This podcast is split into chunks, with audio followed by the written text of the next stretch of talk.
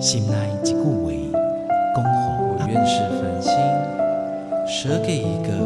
夏天的夜晚，请你山细听。中留着有那回 The tree seeks his solitude 亲像一 sky. 共款的溪水，流过每一位少年家法书行你感受过吗？文字里所蕴含的温度，你看见了吗？万音乐中所描绘的画面，现在，让我们一起听闻乐声响。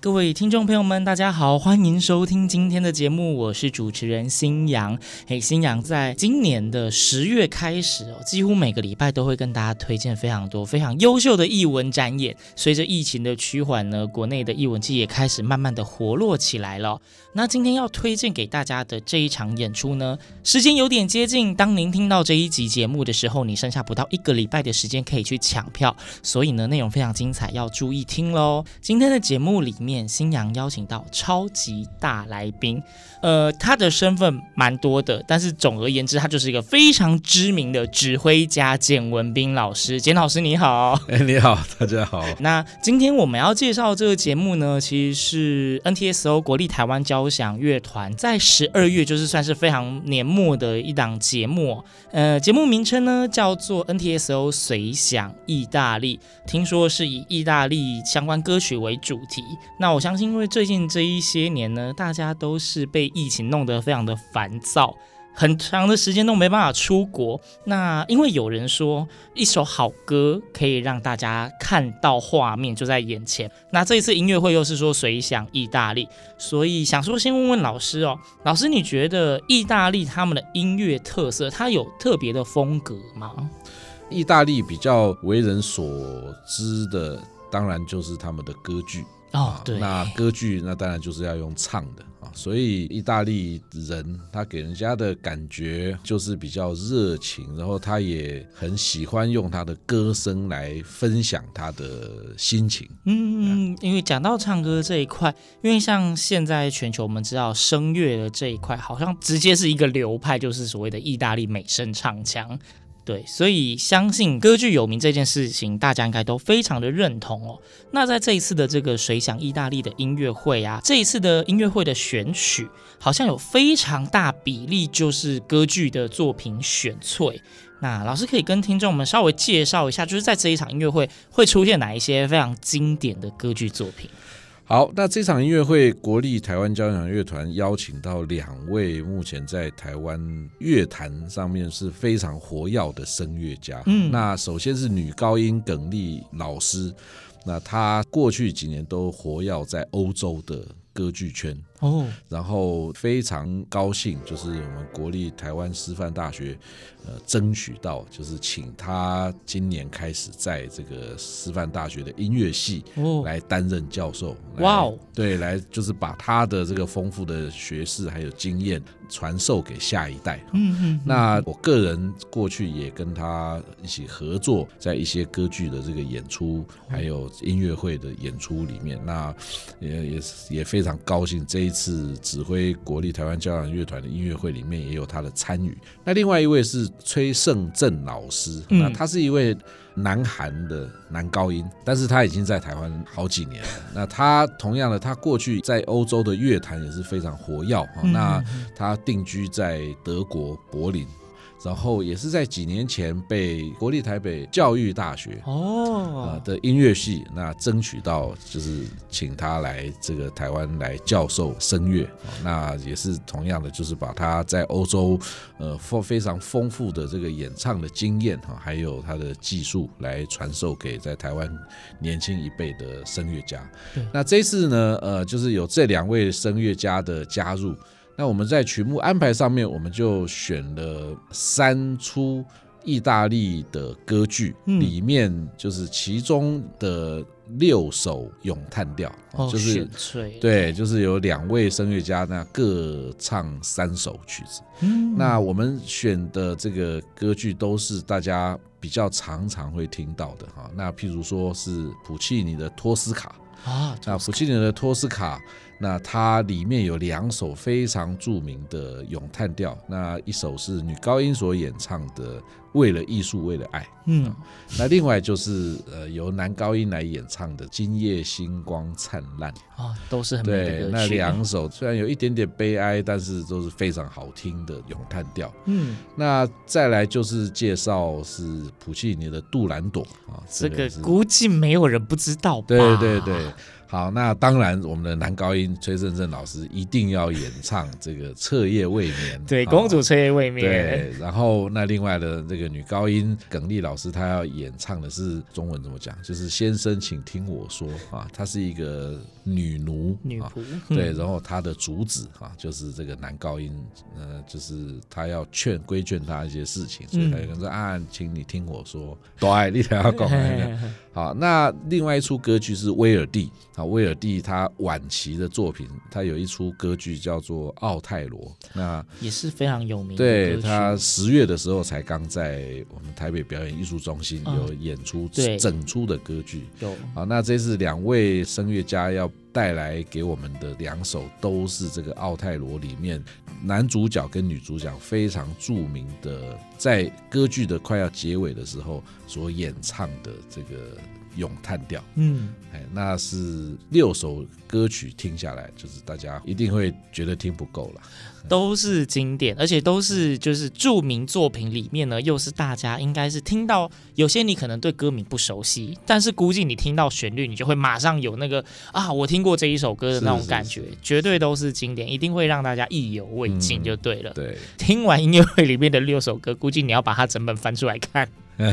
对，大概就是这种非常值得期待的一个内容哦。那因为这次的主题是随想意大利嘛，嗯，那其中我看到有个曲目跟我们的主题很像，是柴可夫斯基，还有一个叫做《意大利随想曲》。对，然后还有另外一部的管弦乐作品是。艾尔加在南方，对。那关于这两部作品，老师可以跟我们简单分享一下，就是在这两部作品里面，大家可以听到怎么样的意大利风情？好，除了刚刚我们讲到普契尼和威尔第的作品之外呢，嗯、那我们也希望就是让呃听众们听到，就是说，那我如果不是意大利人，对，那我对意大利这个地方。我会产生什么样的感觉啊？然后，那这些知名的作曲家，他又他又是用什么样的风格、什么样的方式来把意大利带给他们的感觉呈现出来？嗯所以我们就是特别安排这两首作品。那一位是俄国作曲家柴可夫斯基的作品，那。意大利随想曲也算是呃交响乐团的必备曲目之一，必备曲目，对，而且它效果非常好，效果很好，是，对，然后它的整个乐曲的结构，它是一块一慢，一块一慢，哈、哦，就是它分段非常的明显，明，然后这些段落也不是说演演奏过一次就走了，有时候而是它还会再回来，然后再变形之后再再现这样，对，它也用了大量的类似民谣风，就是吟唱的这个方式。是来让呃管弦乐团的乐器啊、呃，好像把他们当成是声乐家一样，哦、就是就是作曲手法。大家可能会有听说，就是在人声的作品把人声当器乐来写。哎，那这部作品里面反而是把器乐当人声来演奏。对对，就是让呃一些乐器，就是让他们好像是唱歌的人在唱这些非常优美的旋律。嗯、那另外呢，在艾尔加的部分呢，他在写的这首在南方。是他有一次度假到那个阿阿拉斯有那个地方去哈，嗯、那他这首作品我们在欣赏的时候，我们会发现他比较少篇幅是用柴可夫斯基那样子的方式哈，就是好像是用有声乐如唱歌般的歌咏般的，对，它里面只有短短的一段，然后其他的部分它比较是我们在欣赏的时候可以想象说，它是用音乐来表现意大利人的那种热情。哦，是性格的部分。对对对，性格的部分。那另外还有，当然就是他在阿拉斯有这个地方，就是这些呃景色带给他的这个感觉。事实上，我们在音乐史上面，呃，并不是只有这两位作曲家有写作跟意大利有关的。当然，我们当然还有孟德尔颂有意大利交响曲，那理查斯特劳斯也有一个交响曲。嗯，每一个人的手法都不一样。那因为艾尔加他在作曲的风格上面比较偏德国风。哦，它是比较偏德国，对德式，好，所以它比较整个的感觉是比较厚重，但是它怎么样用这个厚重的大型的交响乐团去演奏出那种，因为意大利的音乐，哈，那如果我们想到十九世纪一些比较著名的音乐家，譬如说像威尔第，或者像。罗西尼啊，那这样子，或是唐尼采蒂这些作曲家，其实他们的音乐都好像是在飞，没错，对，他们会很就是在轻快的部分，你就觉得啊，他们那个旋律是在空中飞翔这样子的一个感觉。再进到二十世纪的这个作曲家艾尔加，那他用这个厚重的管弦乐团，但是他也非常的巧妙，他用交错的拍子的方式，让你觉得说，哎。这个音乐虽然是听起来在调性上面好像是比较厚重，可是好像诶也在这个音乐的方向都是往上面飞扬的这个感觉，所以也是非常的精彩的一首曲子。就是应该说这一整场的曲目安排呢，就是大家也不用怕，因为我相信应该还是有不少民众对于古典乐会很怕说啊，是不是曲高和寡会无聊？但是像刚刚讲这一整场曲目安排，从歌剧选曲是大家耳熟能详的之外，另外这两部的交响管弦乐作品呢，也是一样可以听到刚刚简老师的叙述里面，呃，风格非常的鲜明。那不管是用不同的速度节奏变化，呃，你就可以想嘛，就是这。一场音乐会里面，两部交响管弦，它从意大利的风景文化带到人文的性格脉络都在里面，算是非常全面的一个感受。那最后就是这种疫情已经开始趋缓啦，国门已经打开了嘛，好像蛮多人都已经准备想出国，但是还是有些人，我相信你应该还是不敢往外飞，或者是怕花大钱。我们前面有讲到说，美丽的音乐是一个非常画面感的，你听到音乐就很像出国。那这一次的 NTSO 的随想意大利的音乐会呢，我觉得应该就是一个非常棒的机会，大家不用花大钱，你只要坐在音乐厅里面就可以有出国的享受。那哎，我最后想问一下，老师，你觉得这一场就是有哪一些就是很精彩，或是他这一场演出里面，呃，你会推荐大家来听的有哪些？没有，我想第一个当然就是呃，我们这一次因为这一次的音乐会是分别在。苗北艺术中心哦，对，连续两天。对，那另外是在国立台湾交响乐团在雾峰的音乐厅。嗯，那这些场地，它虽然不是像什么两厅院啊、魏武营啊，超级大对那种大场，但是他们其实效果都非常好。有那所以其实我是非常的推荐，就是说，如果你是住在附近、车程不远的民众们，其实你不妨去听一下啊，因为坐在音乐厅里面，然后。在一个就是非常调和的灯光，然后椅子都还不错。呃，蛮好做的哈。那你这样子去欣赏音乐，那说不定你会对于其中的一些片段，你会觉得哎，好像有感觉。好，那因为在现场我们也会备有这个节目单，节目单，那简单的这个乐曲的这个说明，那你可以就着这些说明，然后你去感受一下，看哎，你在欣赏的时候是不是也有这样子的感觉？好，那当然就是说，除了我们刚刚介绍的管弦乐曲的部分。那很重要，当然就是去听两位非常优秀的声乐家他们的演唱。嗯、对，那这因为他们这个演唱并不是只是站在那边，然后就是哇哇哇就这样唱而已。对，他还有带着一些肢体的这个动作，会让你看着他的这个演唱，好像也会更进入到这个剧情，对，咏叹调的这个剧情里面。好，然后很重要一点是，绝对不要怕睡着。对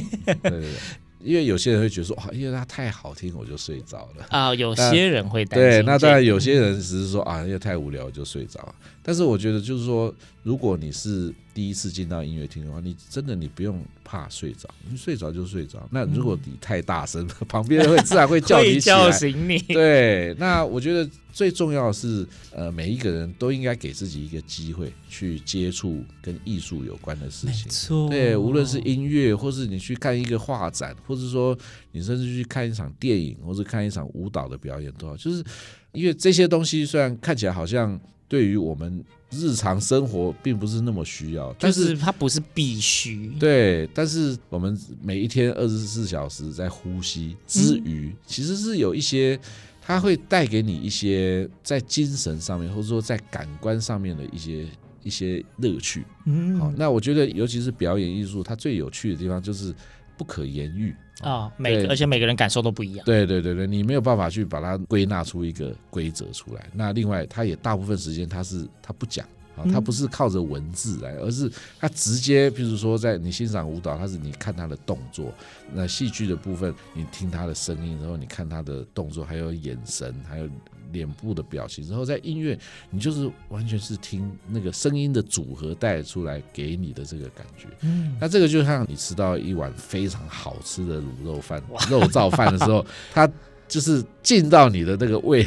跟你的味蕾接触的时候。的那种快感，嗯，哎，对，所以我觉得说，但是你如果是第一次去的话，就千万不要担心说我会睡着或者什么，嗯，睡着就睡着了，不要带着紧张的情绪啊，就是放松，对，进去就是放松。对，我觉得老师超会比喻的，光是那个卤肉饭，我听到这个比喻，整个就是眼睛一亮，这时候太好了。很多时候你吃一道料理，你不见得知道它为什么好吃，总之你吃你就是很喜欢。对对对对对，对。我觉得真的是艺术的尝试，也跟老师说的一样，其实。怕的是你没有给自己机会，你愿意给自己机会去尝试一下，毕竟译文种类这么多，你总是可以找到一个，哎，让你好像哎有一点兴趣。当你开始接触之后，你就会觉得那一个世界里面有非常多有趣的元素。嗯、它虽然不是你生活必须，但是呢，如果你有给自己多一点机会，不停的尝试各种的译文展演的话，其实我觉得它在一定的程度还是会潜移默化提升你一些生活品质，包括精神上。对对，然后总有一天你会突然发现，哎，它变成。你生活必须哎，真的对，之前也有一下，我就说哎，在国外就看到哎。他们可能票也没有很便宜，但是大家就会习惯，是，是，是，就是哎，我应该就是在周末期间有个艺文展演，我就要去试一下，对，对。然后这一次的演出呢，很难得，因为刚刚老师也说，两个场地其实都是蛮舒服的场地。嗯、你看，我们就是花几个小时的时间，坐在舒服的场地里面，听国际级的指挥带领国际级的乐团，再配上国际级的独唱家，就是你真的是不用花大钱，就有在国际级殿堂的享受，这种机会很难得，千万不要错过。那其实刚刚讲那么多呢，最重要的资讯，星洋就要来跟大家分享喽。这一次的 NTSO 的随想意大利音乐会呢，一共有两场，十二月十七号、十八号连续两天。十二月十七号呢，在苗栗县的苗北艺文中心；十二月十八号则是在雾峰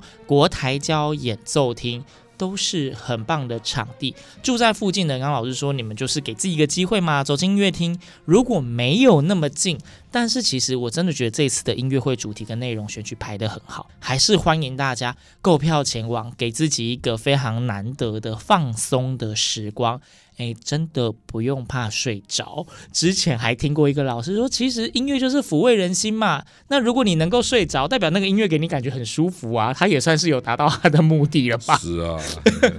对，所以大家真的真的让自己去音乐厅里面感受一下优质的演出吧。而且这一次的票价，真的，我真的觉得台湾的艺文界那个票价都很佛系。这一次的票价就是三五八百。然后呢，他们还有很多的优惠，什么音乐会两人同行啊，一人半价啊之类的。这一些票价的资讯呢，欢迎大家可以到 OpenTix 两厅院文化生活，或者您可以直接上国立台湾交响乐团的官方网站，都有相关的资讯。机会非常难得，千万不要错过。上面也会有更多细部的演出资讯啊，用力的邀请大家一起进音乐厅，享受这个难得的诶，在国内的出国享受。对，那今天非常非常感谢我们这一次随想意大利的指挥简文斌。老师到节目中跟大家分享这一整场音乐会的精彩曲目，谢谢老师。好，谢谢。那节目的最后呢，新娘呢也会帮大家挑选一段